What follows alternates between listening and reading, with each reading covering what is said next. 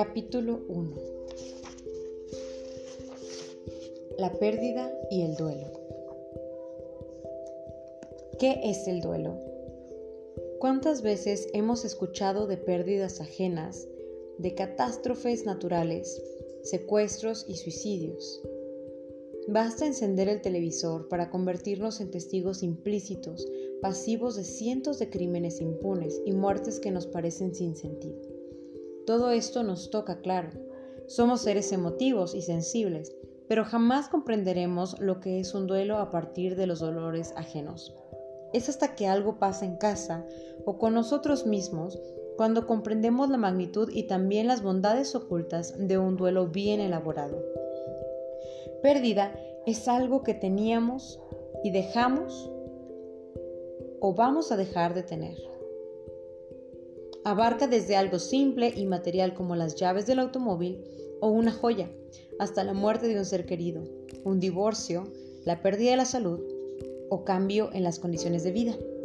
Si ya perdimos al objeto de nuestro afecto, es un duelo en proceso y si aún no ha llegado ese momento, se vive un duelo anticipatorio, como cuando tenemos un diagnóstico de enfermedad terminal. El diagnóstico no es la sentencia, pero a partir de que lo recibimos empezamos a perder cosas, entre ellas el pensamiento mágico de que la muerte o el dolor es algo que les ocurre a otros. Pero pérdida es también algo que yo deseaba y nunca pude alcanzar. Por ejemplo, si yo quería ser un pianista famoso y resulta que soy un empleado de una tienda de abarrotes, estoy viviendo una pérdida. También aquella mujer que quería ser madre y por diferentes circunstancias no logra hacerlo, se enfrenta a un tremendo duelo. No siempre estas pérdidas tienen el reconocimiento y el apoyo social que requieren. Para esta situación, en específico, hay 2.000 libros sobre maternidad pero ninguno te acompaña en el duro trance de querer serlo y no conseguirlo. Citas, estudios, inseminaciones, fertilizaciones in vitro y todo el dolor y desgaste que esto conlleva son búsquedas en las cuales, si no se obtienen los resultados esperados, no se validan como caminos de crecimiento en sí mismos. Esta situación y otras por el estilo las encaramos como problemas por resolver y no como experiencias por vivir.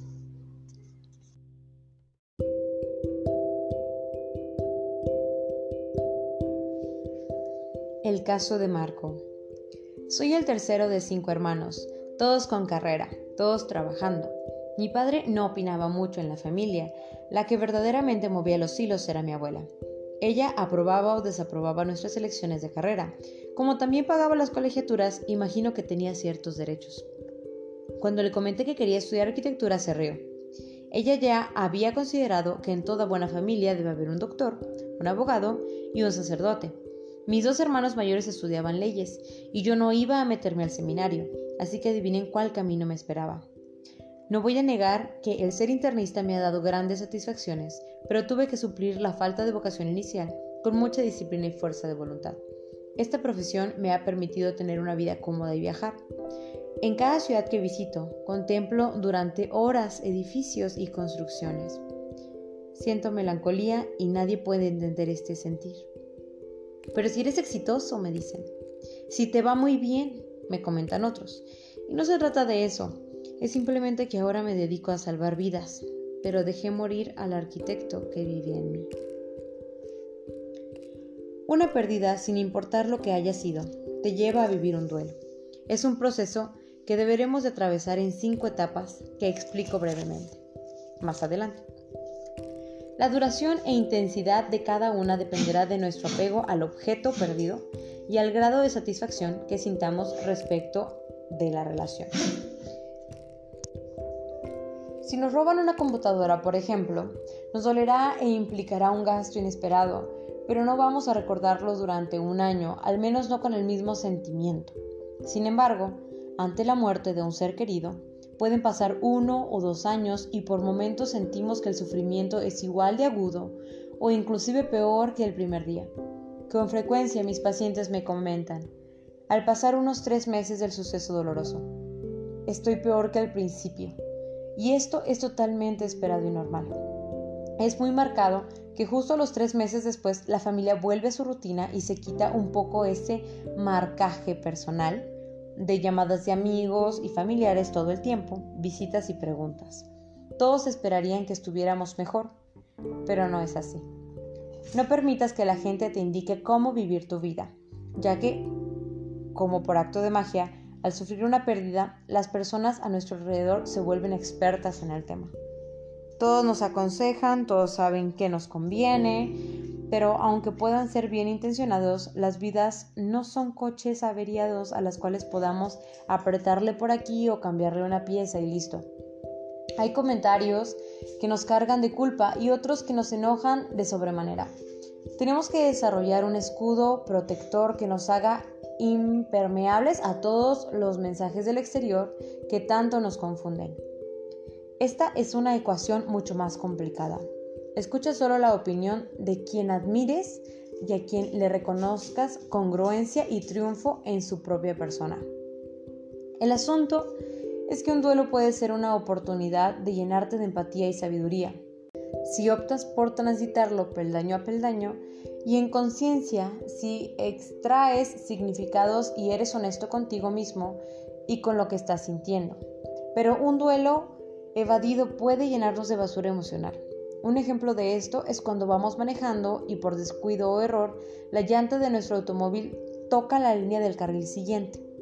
El conductor de al lado quiere matarnos, toca el claxon, nos insulta y sobrereacciona ante esta situación, porque trae mucho enojo consigo mismo. Nuestra acción poco contribuye a ello. Ahí vemos que tiene sus duelos no resueltos y va como camión de la basura con la caja llena y solo esperando ver dónde puede depositar su carga. Es muy difícil que alguien viva un duelo puro. Siempre traemos atrás algo que no quedó bien definido o resuelto. Y es hasta que nos enfrentamos a otro golpe que ambas situaciones buscan acomodarse en nuestra vida. En México hay un dicho muy sabio y curioso. Te jala la cobija y se te destapan los pies. Aplicado al duelo, yo diría que aterriza un nuevo dolor y despierta al que ya tenías latente en ti. Es como una ola que llega y revuelve la arena que ya se había sentado bajo tus pies. El caso de Vanessa. Mi mejor amiga murió hace un par de años. La lloré poco. Sentía que si me ponía a llorar no iba a parar nunca y por eso decidí no hacerlo. Estaba ocupada, tenía que acabar la carrera, titularme, buscar empleo y empezar a ganar dinero. Eso hice y caí en mucha actividad, pero todo con el afán de no sentir. Hace unas semanas murió mi padre. Un infarto cambió mi vida y la de mi mamá para siempre. Entonces me cayó de golpe el duelo por la muerte de Monse, mi amiga. Este nuevo dolor reactivó lo que yo no había sanado en mi pérdida anterior y ahora sí que fue como si me quitaran el tapete bajo los pies. Imposible seguir actuando como si nada hubiera pasado. No hay manera de escapar de lo que duele. Es muy intenso y requiere de nosotros un buen manejo de esto que sentimos. Utilizar las emociones de forma inteligente es saber ejercer gobierno sobre nosotros mismos. Mientras más conscientes seamos de nuestra vida emocional, más capaces seremos de dirigir nuestra vida. Mientras más inconscientes seamos de nuestra vida emocional, estaremos siempre en manos de los otros y de las circunstancias. Las emociones en sí mismas no son ni buenas ni malas, simplemente son. Todo lo que sentimos está bien y es válido, pero no todo lo que hagamos con lo que sentimos es permitido. La emoción no se limita, la acción sí. Por ejemplo, si yo estoy enojada con mi papá por haberse ido de la casa, puedo sentir enojo y frustración, incluso deseos de que alguien pague por todo este sufrimiento. Sentirlo está bien, pero si yo lo insulto, lo trato mal y hago cosas para que él sufra, eso solo irá en detrimento de mí misma. Las acciones tienen que modularse y frenar conductas que no sean positivas ni le aporten nada a nadie. Duración. Una de las preguntas más frecuentes que como tanatóloga recibo es ¿en cuánto tiempo mi vida volverá a ser la de antes? Si se trata de hablar con la verdad, diré que como antes no volverá a serlo nunca. pero puede ser muy buena y en ocasiones incluso mejor. Es terrible y hasta ofensivo que la gente se te acerque para decirte, todo va a estar bien, porque no es así. Vendrán tormentas y tu mundo, como lo conocías, puede no volver jamás, pero eso no significa que tendrás una mala vida o que estás acabado. Si trabajas por ello, habrá una reconstrucción. El tiempo que esto tome es difícil de determinar, dependerá de muchos factores y sobre todo de nuestra actitud frente a la pérdida. Por medio de la actitud, las personas se relacionan con el medio físico y social que las rodea. Controlándola, pueden autodirigirse y relacionarse correctamente con los demás. Crecen, hacen compromisos serios, salen de su área de seguridad. Hay pérdidas más naturales que otras, como la supuesta ley de vida, según la cual se asume que tus padres morirán antes que tus hijos, pero para cualquier pérdida que ocurra tienes lo necesario para enfrentarlo. Esto es tan cierto como que mañana habrá de amanecer. Aunque no sepas cómo vas a lograrlo, créeme, vienes equipado con lo que se necesita para salir adelante. En la vida tenemos lo dado no pedido y lo que sí hemos buscado y obtenido. En ambos casos, nuestra principal herramienta de construcción es la actitud. No digo arma porque la vida no debe ser esta guerra que imaginamos. Es una obra en proceso y entre más herramientas emocionales tengamos para levantar este templo, mejor será nuestro resultado. En términos generales, diré que la pérdida de un amigo, un padre, un hermano o un abuelo toma aproximadamente un año en sanar. Esto no significa que después de 12 meses de dolor se acabó. No. La ausencia duele y esa cicatriz que se forma luego de una herida emocional tan severa siempre será una piel más sensible que la del resto del cuerpo. Pero el primer año es como si hubiera pasado un tsunami, lo destruyó todo. Fue la devastación y el segundo año comienza la reconstrucción. En el caso de la muerte de un hijo, un divorcio o la muerte de una buena pareja, el proceso suele durar dos años y después de ello las cosas van siendo menos difíciles no más fáciles. Las adicciones, por su parte, son en sí mismas un cúmulo de pérdidas que pueden durar años en intermitencia de consumo. En México decimos que el tiempo lo cura todo. Pero si se lo dejamos solo al tiempo pueden pasar dos cosas, como con los vinos. Si las condiciones son adecuadas, la temperatura, posición, embotellado, etc., el tiempo hace que un vino se añeje, tome cuerpo y alcance su mejor sabor. Si las condiciones no son favorables y esperamos que el tiempo haga su magia, pues solo obtendremos un vino rancio. Hay una parte de responsabilidad que debemos asumir frente al duelo. Necesito trabajar mi proceso, convertirme en mi mejor amigo y salir fortalecido de este dolor. La decisión primaria que debe tomarse es decir, esto no va a acabar conmigo ni con mis ganas de ser feliz. Esa finalmente es nuestra misión en esta vida, ser felices. La felicidad es un precursor del éxito, no su resultado. La felicidad y el optimismo son la gasolina para el desempeño y el logro. Esperar a ser feliz limita el potencial de nuestro cerebro para el éxito. Un duelo es una batalla que habremos de librar con nosotros mismos y para ello echaremos mano de todos los recursos interiores con los cuales podamos contar. Sobra decir que para eso necesitas comer bien, dormir lo suficiente y estar en forma o hacer ejercicio. Sin estos pilares, tu estructura para lo que debes enfrentar será muy débil. Todos los seres sobre la Tierra cuentan con la riqueza del tiempo. El hombre posee 24 horas todos los días.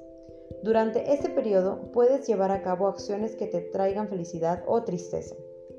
Puede haber engaños, atajos para sentirse bien momentáneamente como el alcohol y las drogas, pero a la larga esos son caminos que conducen a enfermedades, dolor y sufrimiento para nuestros seres queridos. Casi todos sabemos la importancia de una alimentación sana y balanceada, lo crucial de hacer ejercicio para mantener nuestra movilidad en la tercera edad, el gran peso que tiene sobre nuestra salud el descanso apropiado, en fin, lo que parece olvidársenos es el uso adecuado del tiempo. El tiempo no se puede ahorrar ni evitar, solo puede emplearse para bien o para mal. Tú decides si lo usas para, número uno, asuntos importantes. Número dos, asuntos urgentes. Número tres, asuntos urgentes e importantes. Número cuatro, asuntos que no son importantes ni urgentes. En la atención a enfermos terminales uno se encuentra con grandes maestros. El estar en esa etapa final de la existencia nos da en ocasiones una claridad muy especial sobre la vida y cómo debió haber sido vivida. En mi experiencia me he topado con muchas personas que me dicen, debí haber trabajado menos y estar más con mi familia. O me arrepiento de no haber hecho ese viaje que tanto soñaba mi mamá. Y con muy pocas que realmente se arrepienten de lo que hicieron. Pesa más en la recta final de la vida lo que no se hizo, lo que quedó pendiente en el tintero.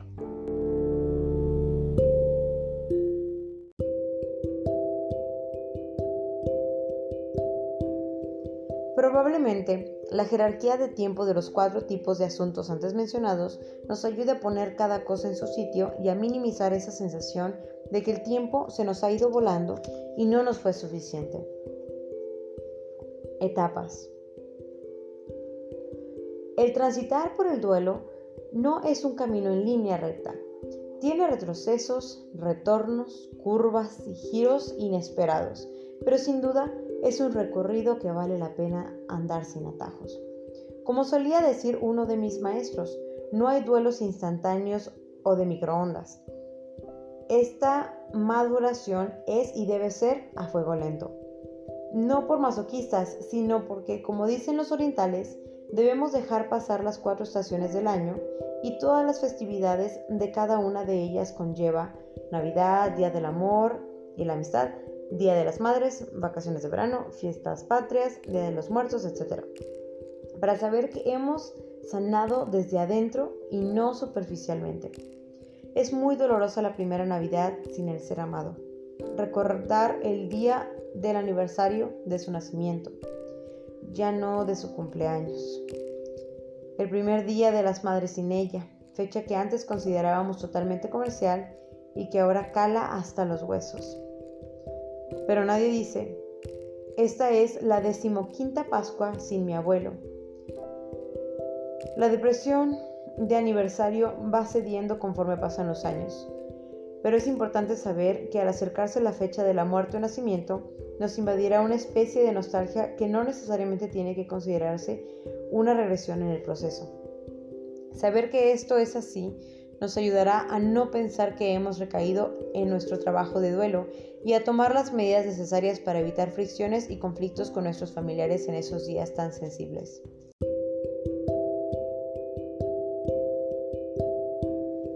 Son cinco las etapas que deben recorrerse. Se conocen también como las etapas de Kobler-Ross, en honor a Elizabeth Kobler-Ross, doctora suiza considerada la madre de la tanatología. Fue una mujer excepcional que hasta el último día de su vida mostró congruencia, temple y profundidad para levantarse una y otra vez dentro de un cuerpo que al final ya no le respondía. Ha sido sin duda quien más estudió la muerte y sus procesos.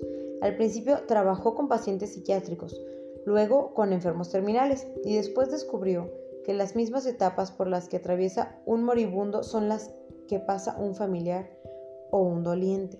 La tanatología empezó a aplicarse para aquellos también. Años después se abrió el campo de trabajo a todo tipo de pérdidas, sin olvidar jamás cuál es la función del tanatólogo, formar parte de una ayuda interdisciplinaria junto con médicos, psicólogos, trabajadores sociales, sacerdotes, pastores o guías espirituales, familia, amigos y redes de apoyo. La misión del tanatólogo es expandir la mirada selectiva que tenemos ante lo perdido.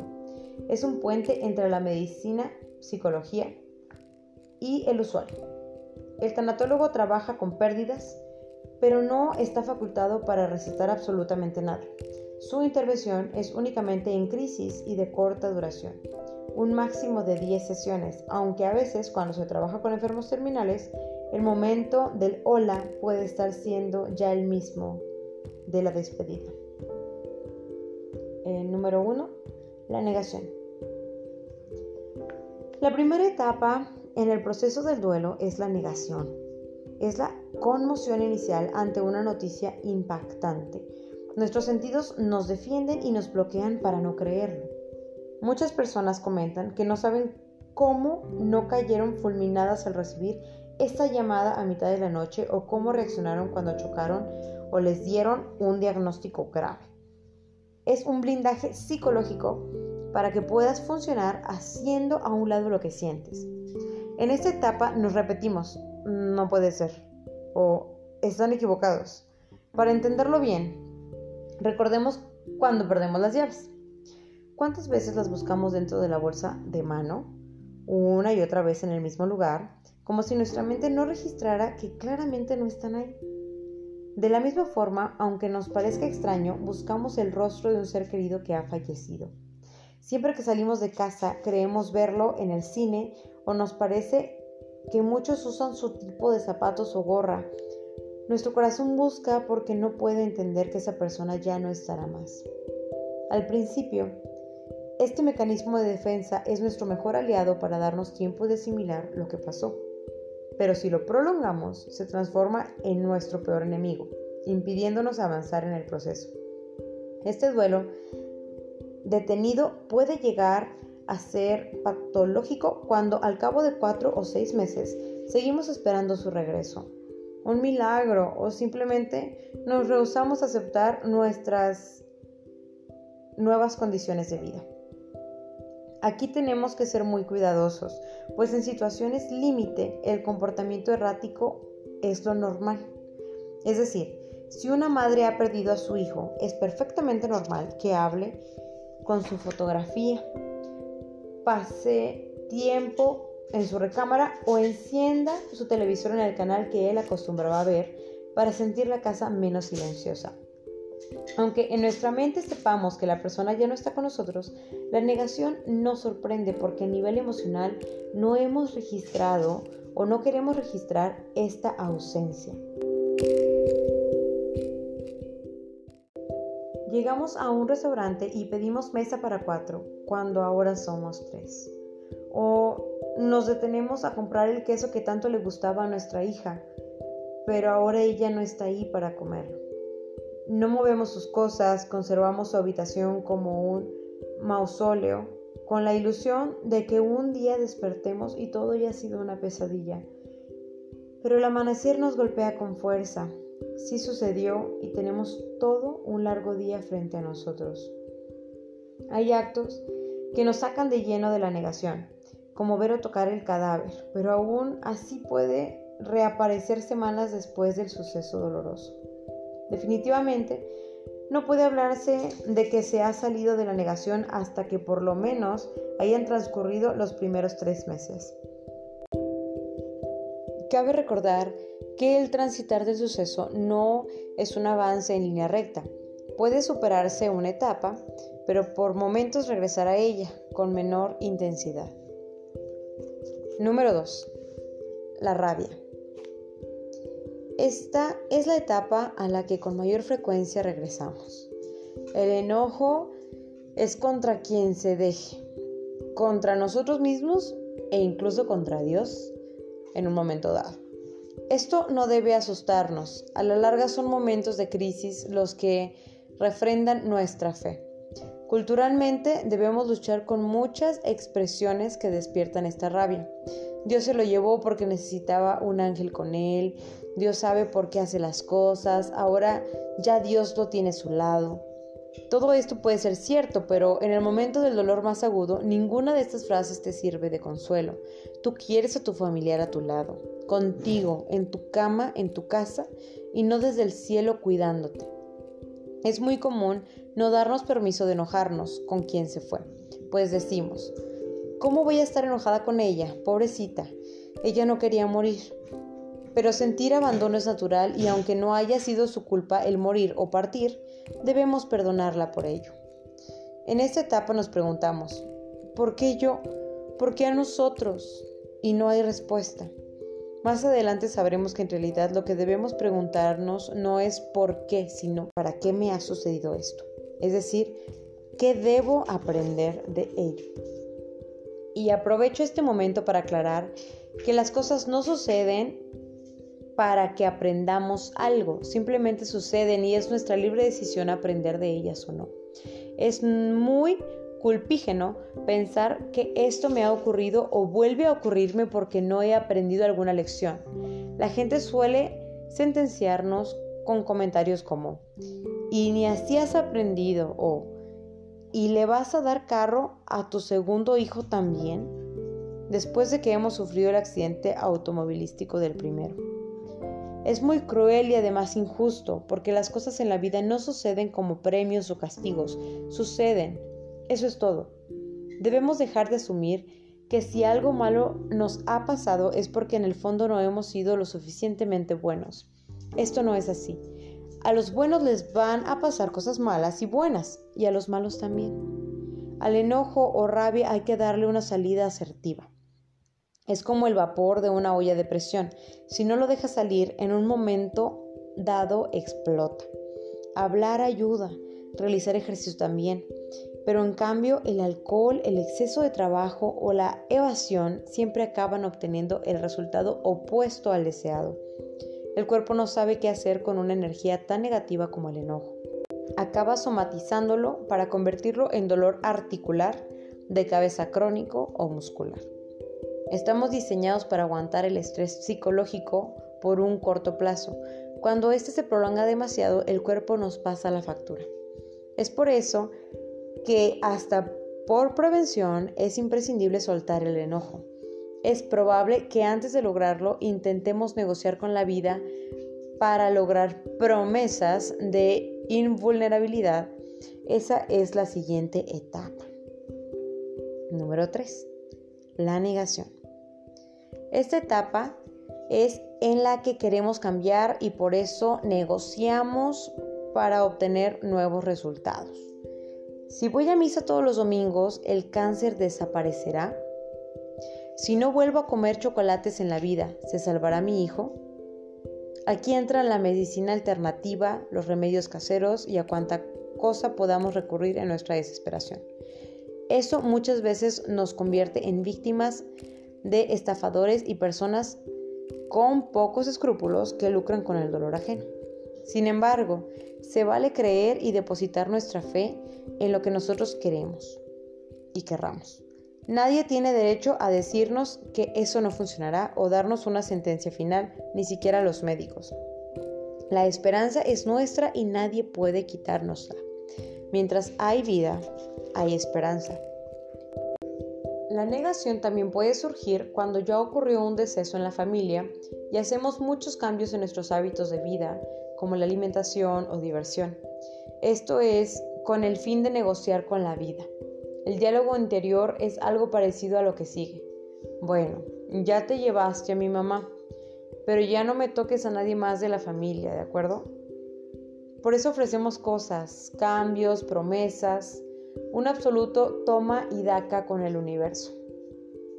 Esta etapa suele ser la más corta del proceso, Cambiamos muy rápidamente nuestros estados mentales y emocionales durante este periodo y no solemos ser pacientes para esperar resultados. No podemos olvidar que inmediatamente posterior a la pérdida, sea cual sea, viene una franca desorientación. ¿Ahora qué voy a hacer? Tengo tanto que hacer que no sé por dónde empezar. Esto es muy notorio, pero transitorio.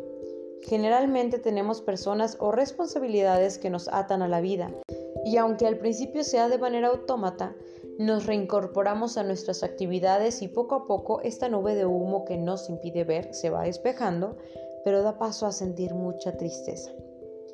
Digamos que si después de nuestros esfuerzos la negación no resulta como esperábamos, podemos caer sin freno en la siguiente etapa del proceso de duelo.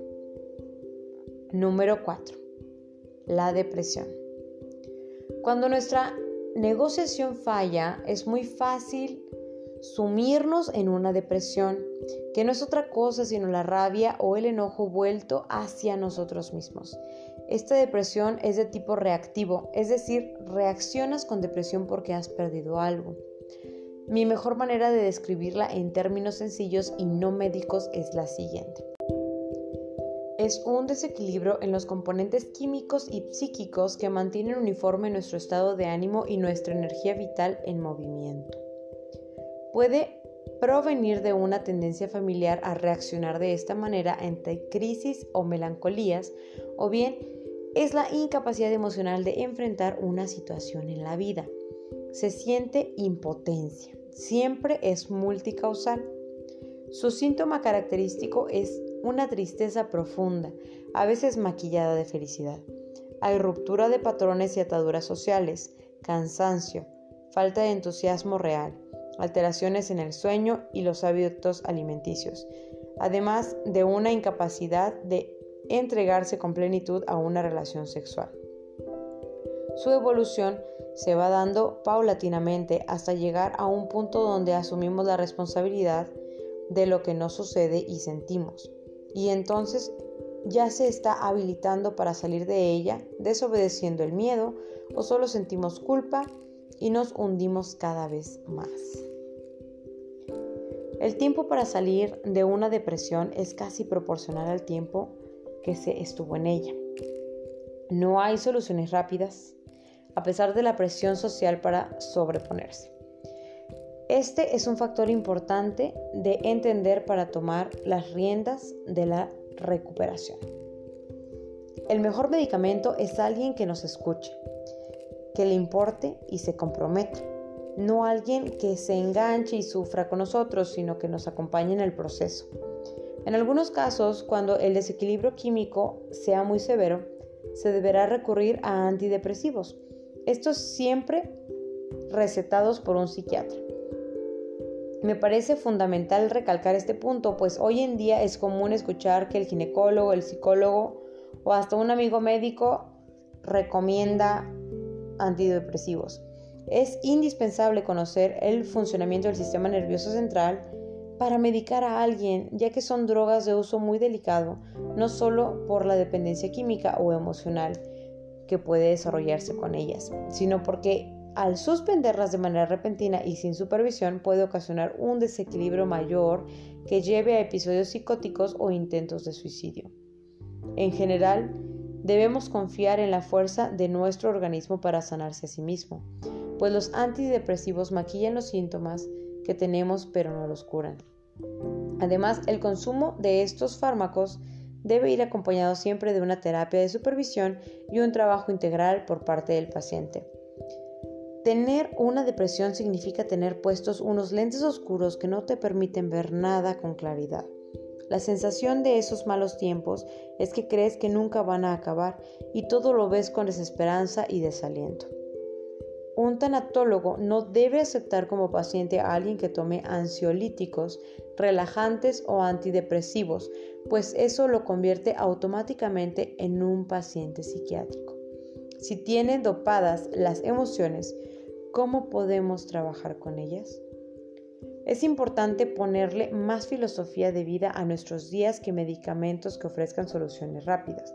Usarlos en ocasiones equivale a colocarse una bandita para frenar una hemorragia. Toma tiempo y mucho trabajo responsable, pero finalmente podemos llegar a la quinta y última etapa del duelo, el punto donde no hay regreso, donde al fin recuperamos la paz interior que nos había sido arrebatada por un suceso doloroso. Algunos creen que ya la han conseguido porque se asumen como prácticos y quieren que así sea, pero la verdad es que lograrla lleva un tiempo de maduración.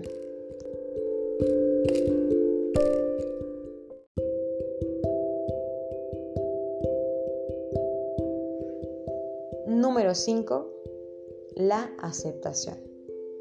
Finalmente entendemos que la pérdida es irreversible y la aceptamos. Aquí ya no nos preguntamos nada, simplemente decimos sea. La aceptación no es lo mismo que una resignación de brazos cruzados. Implica tener los brazos abiertos, analizar las opciones para seguir adelante. Es una postura activa ante lo ocurrido y lo que está por venir. No quiere decir que te agrade lo que pasó o te parezca justo, es simplemente dimensionar la magnitud de la pérdida y decidir voltear a ver las puertas que ahora se abren ante nosotros, en lugar de quedarnos viendo la que se cerró. Cuesta mucho trabajo llegar a la verdadera aceptación.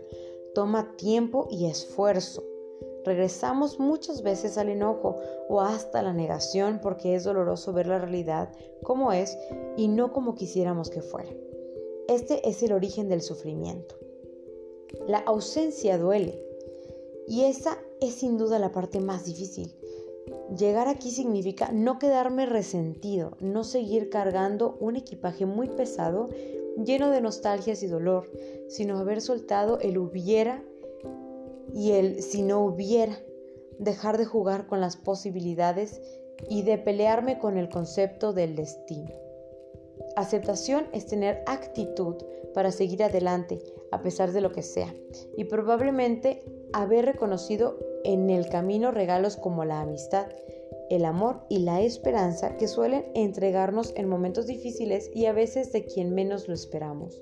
Obsequios que se nos presentan con una envoltura muy extraña y un contenido muy hermoso.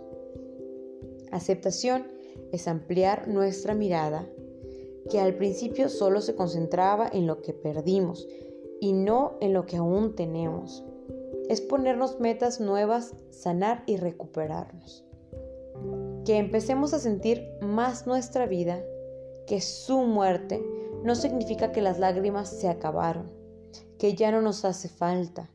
Al contrario, las lágrimas nunca son señal de que estamos mal, son signos de nuestra afectividad y emociones. Llorar está bien porque limpia el alma y porque finalmente hay dos maneras de llorar. Una manera hacia afuera que me reconforta y desahoga y otra hacia adentro, seca, que solamente me enferma.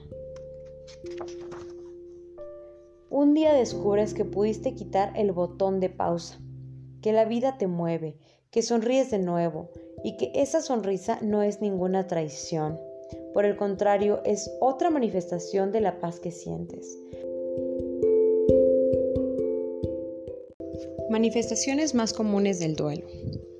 Tristeza profunda, a veces maquillada de euforia, ruptura de patrones y ataduras sociales, cansancio, pérdida de energía e interés, falta de entusiasmo real, alteraciones en el sueño y la alimentación, enfermedad física recurrente o debilitamiento general baja concentración. Señales de alerta. Apatía total. Ideación suicida acompañada de planes para realizarla. Falta de atención a tu persona. Negligencia en el cuidado de personas que dependan de ti. Regalar mascotas, pertenencias y desatender ocupaciones. ¿Qué no hacer? Cuando visites a alguien doliente o enfermo, no te quedes demasiado rato. Una visita corta y alegre es mucho más significativa que dos horas de lamentaciones y miradas tristes. Procura que la plática gire en torno a cosas importantes, no a trivialidades. Piensa que el mundo de esa persona que hoy asistes ha sido trastocado y trátalo con respeto. No le tengas lástima a alguien que está pasando por un momento difícil. La lástima inhabilita. Creemos que no cuenta con lo necesario para salir adelante. Seamos empáticos, pero no menospreciemos su capacidad para resolver y aceptar sus sentimientos. No mientas ni minimices las cosas. Eso no hace sentir bien a alguien. Al contrario, le enoja ver que se trata banalmente algo que para ella o él está cambiando su mundo. Decirle a alguien todo va a estar bien es demasiado amplio y nos recuerda la paletita de dulce en el consultorio pediátrico. No trates de convencerlo con argumentos lógicos para que no sufra. El dolor no tiene estructura de pensamiento y eso, al igual que adoctrinar, moralizar o criticar, son solo barreras para una comunicación asertiva. No tomes decisiones por la persona. Es muy común que los familiares o amigos decidan que es mejor que no vea el cadáver de la persona o que se le administre un tranquilizante al doliente. Pregúntale, no decidas por él o ella, y menos en algo tan importante como la oportunidad de despedirse de su ser querido. Respeta las decisiones y cambios de ánimo de la persona. Invítala a posponer los grandes cambios durante el periodo de duelo, pero no pases por encima de sus deseos. Todas las emociones y sentimientos son válidos, pero no todas las acciones deben serlo. Por ejemplo, si un niño nos dice, me cae gordo mi tío Raúl, no traten de negarlo diciéndole, no te cae gordo mi hijito, lo que pasa es que estás cansado. Al cabo del tiempo, ni el mismo niño confiará en lo que siente, de tanto que le hemos interpretado sus emociones. Ahora bien, lo que no debemos permitirle es que porque a alguien le caiga mal, entonces lo empuje o le haga groserías. No hablen de las personas como si ellas no estuvieran ahí presentes. Eso sucede mucho con los enfermos en los hospitales.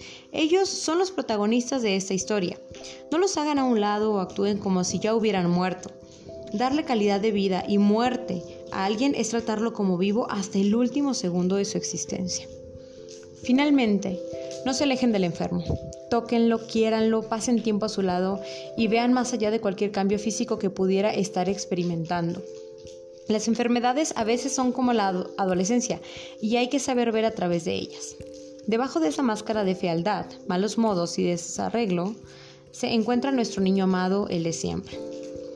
Si el enfermo doliente eres tú mismo, las recomendaciones son no automedicarte, no minimizar las cosas, no aislarte, no incorporarte a grupos que rindan culto a la depresión, no cortar la comunicación y lazos con tu probable red de apoyo, no encerrarte en ti mismo, no lastimarte o procurarte dolor físico para evadir el sufrimiento emocional. ¿Qué no decir? Nunca debes decirle a un enfermo, deprimido o doliente, échale ganas, porque lo recibe como agresión y como señal de que la gente no valora ni percibe lo mucho que se está esforzando. No debemos presionar a alguien para que deje de llorar, pues el llanto es sanación y literalmente nos limpia de sentimientos atorados. De ninguna manera debemos apresurarlo para que se deshaga de la ropa o pertenencias de alguien que murió. Todo debe llegar a su tiempo. Es de suma importancia no minimizar la pérdida diciéndole a alguien, piensa que tienes otros hijos o cualquier frase que trate de dirigir su atención a lo que tiene y no a lo que ha perdido. No es recomendable cambiar el tema cuando por alguna razón pasa algo o se dice algo que nos recuerde a la persona que ya no está con nosotros. Y alguien a quien amamos no debe volverse un tema tabú. No debemos decir, todo va a estar bien. Aunque tengamos muchas ganas de que así sea, no estamos seguros de que esto sucederá. Entonces no debemos prometer lo que no está en nuestra mano cumplir. Evita el Dios sabe lo que hace. Esto solo genera más enojo en quien lo escucha, ya que es parte de su proceso revelarse ante lo que está ocurriendo.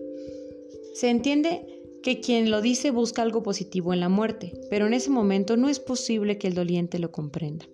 Decirle a alguien sé cómo te sientes es una vil mentira, no lo sabemos, lo suponemos, porque la experiencia de duelo es única e irrepetible en cada persona. Cada quien lo construye, lo vive y sale de él como puede. Finalmente, no trates de adornar una realidad que es difícil con falsas trilladas y lugares comunes. No digas, ya sabes, lo que se te ofrezca, aquí me tienes, porque luego no podemos cumplirlo y se queda en un sonido de campana rota. Si puedes hacer algo práctico o emocional por la persona, hazlo. No esperes a que te lo pida. Llevarle comida, invitar a sus hijos pequeños al cine, acompañarlo en trámites, son cosas que siempre caen bien y se agradecen. Tampoco exageres el dolor. A veces el doliente acaba consolando a los asistentes del funeral porque pareciera que hay quien trata de disputarle el papel protagónico del sufrimiento. No le digas nada si no sabes qué decir. Solo abraza a tu ser querido, haz presencia, tócalo y no trates a toda costa de librarlo de ese dolor. Recordemos que este siempre tiene un sentido y aunque querramos evitárselo a alguien, debemos confiar en que podrá con lo que sea que le pase. Lo que sí ayuda. Lo que verdaderamente ayuda en el duelo es llorar, hablar con un amigo y compartir nuestros estados de ánimo, consolar y que nos consuele, no quedarnos con el dolor. Algo que sin duda genera empatía el intento de compartir emociones y aceptación. Es conversar con otros que han tenido una pérdida similar a la nuestra, grupos de autoayuda. Es un mito pensar que en estos grupos encontramos solo a personas débiles o que resultan muy deprimentes. Bien manejados pueden ser una red de apoyo fundamental. Debemos reconocer la pérdida, admitirla y entenderla dentro de lo posible, ya que en determinadas muertes, como el suicidio, hay piezas del rompecabezas que nunca llegaremos a tener. Algo fundamental es cultivar el afecto y amor mutuo. Los abrazos, caricias y besos de una pareja siempre deben ser bienvenidos y nunca entenderlos como superficiales o banales ante el dolor que se vive. Tampoco debemos sufrir culpa por estar vivos y disfrutar de ciertos placeres que la vida nos ofrece. La terapia narrativa es muy útil en los casos de pérdida. Escribir lo que se siente o expresarlo con oraciones, música o arte crea una catarsis de nuestros sentimientos. Debemos admitir nuestras limitaciones y no juzgar el futuro desde nuestro momento actual, donde todo se ve negro, pues no es un presagio de cómo será todo a partir de ahora. Ayuda a ser paciente con uno mismo, entender que el dolor dura más de lo que la gente cree que debería durar. El que familiares o amigos se hagan cargo de quehaceres domésticos o de pasear a los hijos pequeños ayuda mucho al doliente a darse espacio para sentir. Es de vital importancia prestar atención a los niños y entender que nadie en la familia vuelve a ser el mismo después de una pérdida. Sirve entender los sentimientos de toda la familia, respetar su dolor y eximir a sus integrantes de tomar responsabilidades nuevas o cambios mayores en su vida. Cambios de escuela, radicar fuera del país, terminar una relación, etc. Si llegamos a entender que no podemos controlar la vida y hacemos el tiempo nuestro aliado, estaremos frente a un excelente pronóstico de sanación. El caso de María. Vuelta al consultorio del séptimo piso por décima vez. Estoy cansada. Nadie parece escucharme y mis gritos son cada vez más inaudibles. Hemos intentado tres inseminaciones. Estoy que reviento de hormonas y consejos, y me invade una enorme tristeza. Carlos y yo teníamos cinco años intentando tener hijos. Una sola vez quedé embarazada, pero lo perdí antes de cumplir los dos meses. Dijeron que fue un embarazo sin embrión, pero para nosotros fue como perder a un hijo. Es horrible escuchar que se expresen de él como el producto que no se formó. Hay una deshumanización total dentro de esta búsqueda por la maternidad asistida. Qué bueno que existen los médicos, pero podrían vernos como Carlos y María, y no como el caso de la señora de las mil inseminaciones a la que ya se le están acabando las posibilidades. Sé que esto no va a funcionar, trato de comunicárselos, pero los expertos son ellos y hay que seguir un protocolo. Carlos ha sido increíble. Ha cedido en todo. Falta a la oficina por acompañarme a mis citas. Está preocupado por el dinero, pero no me dice nada. Bueno, solo anoche que nos tocaba hacer el amor me dijo, ¿sabes qué? Nunca creí decirlo, pero me siento usado, no amado, como un cemental. Me rompió el alma. No sé si ya la tenía yo rota por eso o no me había dado cuenta de que nuestro amor se ha vuelto una cuestión de tiempos y calendarios preestablecidos. Lo extraño a él y me extraño a mí misma, pero a pesar de todo, quiero ser mamá. Así como en este caso, en muchas ocasiones ante la búsqueda de un deseo o una ilusión, empezamos a descuidar nuestras realidades, llámense pareja o trabajo. Parte de la misión de un tanatólogo es expandir el panorama que suele tener una persona en duelo. Solo ve lo que perdió, a lo que no tiene, y deja de ver todo lo que sí tiene y la rodea. Nuestros afanes deben tener un límite. Luchemos por ellos. Pero si después de mucho batallar no lo logramos, tendremos que sustituir esa ilusión por otra, que si bien no será igual, también puede nutrir nuestra alma. Déjame que te preste mis ojos para que te veas y veas las cosas a través de ellos. Y no con los lentes oscuros que ahora tú traes puestos. Vamos juntos en la lancha. Tú remas y yo te alumbro el camino.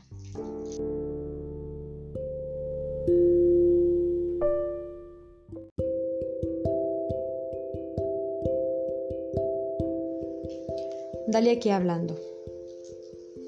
Si has llegado hasta el final de este capítulo, te agradezco por escuchar y te animo que sigas tomándote de la mano de Dios, de tus seres queridos y de ti mismo. Ahora bien, la autora nos deja aquí cuatro frases que nos apoyan como herramientas a seguir adelante. ¿Qué me dejó este capítulo? Encuentros y desencuentros. Aprendizajes significativos. Tareas por realizar.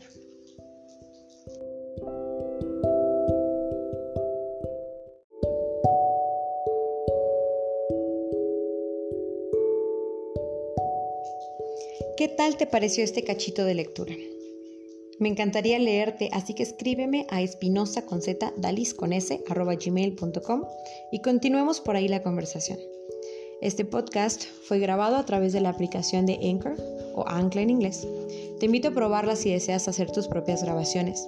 Compártelas conmigo. Y si te gustó o ayudó un poquito nuestra lectura de hoy, envíale este fragmento a quien desees que crezca junto con nosotros. Qué manera tan linda de esparcir amor y buenos mensajes, ¿no? Yo estaré contigo pronto si Dios nos permite la vida y deseo para ti salud, amor y bienestar.